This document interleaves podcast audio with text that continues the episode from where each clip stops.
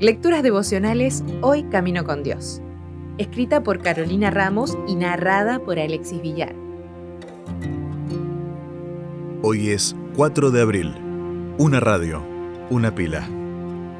Él me invocará y yo le responderé. Estaré con él en momentos de angustia. Lo libraré y lo llenaré de honores. Salmos 91:15. Una radio, una pila. Esas fueron cuatro de las palabras que les escuché decir a los excombatientes que vinieron a mi pueblo para rememorar la fecha del comienzo de una guerra que tantas vidas jóvenes se había cobrado. Aquellos veteranos con el corazón en la mano narraron las experiencias que los acompañaban en sueños todas las noches. En un cuadernito anotaba incansablemente todo lo que decían. Contaban una historia que yo conocía muy poco les veía la mirada perdida y las manos callosas, pero en su cálido saludo encontré a mi prójimo, y al escucharlos aprendí una historia de esperanza. Cuando estaban en las trincheras, lejos de sus casas, en las noches gélidas para las que no estaban preparados, intentaban pensar en su hogar y anhelaban recibir noticias.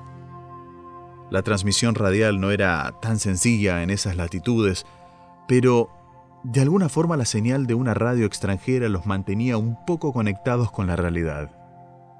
El problema era que el aparato que usaban requería pilas y ese era un lujo que no todos podían darse.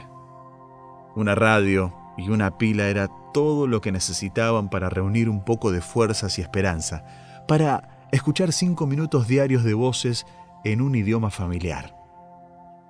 Una vez leí la historia de un hombre moribundo que conversaba con un religioso que iba a visitarlo.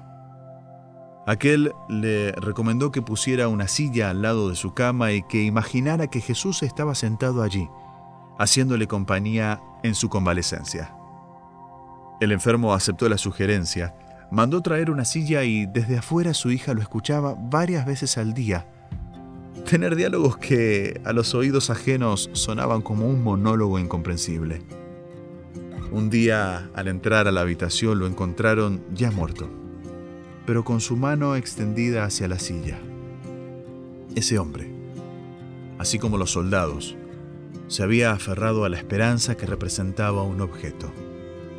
Si bien no creemos en el uso de amuletos o talismanes, hoy podemos pensar en la oración como una pila inagotable. Para conectarnos con la esperanza indispensable, no hacen falta ni pilas, ni sillas, ni muñequitos de la suerte. Aferrémonos a nuestro amigo Jesús. Alcanza con doblar las rodillas o simplemente bajar los párpados para encontrar esa conexión vital. Ojalá su voz te resulte tan preciosa y familiar como aquella transmisión radial. Si desea obtener más materiales como este, ingrese a editorialaces.com.